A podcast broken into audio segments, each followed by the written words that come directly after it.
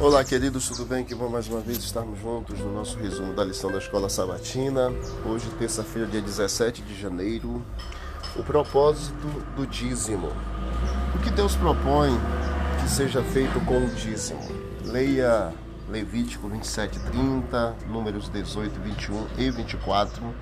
Os dízimos eles devem servir como sustento para o ministério Visto que Deus é o dono de tudo, ele obviamente também não precisa de dinheiro. Contudo, porque o dízimo lhe pertence, o Senhor nos diz o que fazer com ele. O dízimo deve ser usado para sustentar o ministério evangélico. As necessidades dos ministros são atendidas com o dízimo de Deus. A tribo de Levi das doze tribos de Israel, que era a força ministerial no Antigo Testamento, ela não recebeu grandes propriedades como as demais tribos. Levi recebeu certas cidades, incluindo as cidades de refúgio, com terra suficiente ao redor delas para o cultivo pessoal. Eles eram sustentados pelos dízimos dos outros e eles próprios também davam o dízimo de sua renda.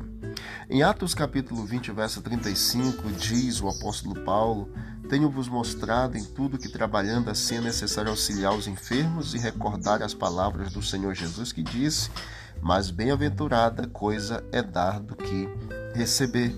O dízimo é importante porque nos ajuda a estabelecer pelo menos dois aspectos para cada um de nós. O primeiro deles aqui é um, estabelece um relacionamento de confiança com Deus.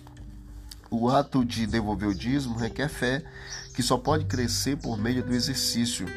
Pense, por exemplo, no fim dos tempos em que os fiéis não puderem comprar nem vender conforme está escrito em Apocalipse capítulo 13 e 14.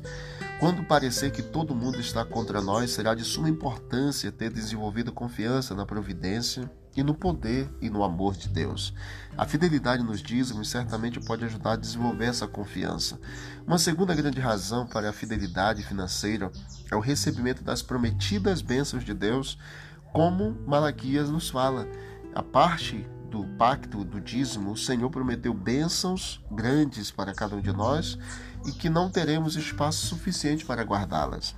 Então, queridos, ao separar o teu dízimo, a tua oferta, pense na confiança que Deus estará colocando em teu coração, a fé que vai ser desenvolvida e também na providência de Deus derramando bênçãos sem medida sobre você.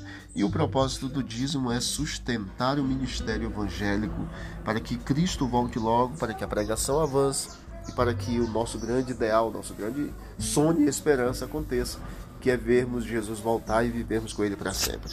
Que Deus abençoe você e sua família, que Deus abençoe sua, o seu pacto de fidelidade e que você seja fiel ao Senhor, porque Deus requer isso de cada um de nós. Vamos orar. Querido Deus, muito obrigado por mais esse dia que o Senhor está nos concedendo.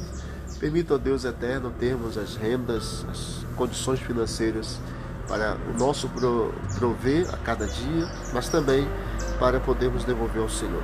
Em nome de Jesus. Amém. Que Deus abençoe a todos e vamos que vamos para o alto e avante.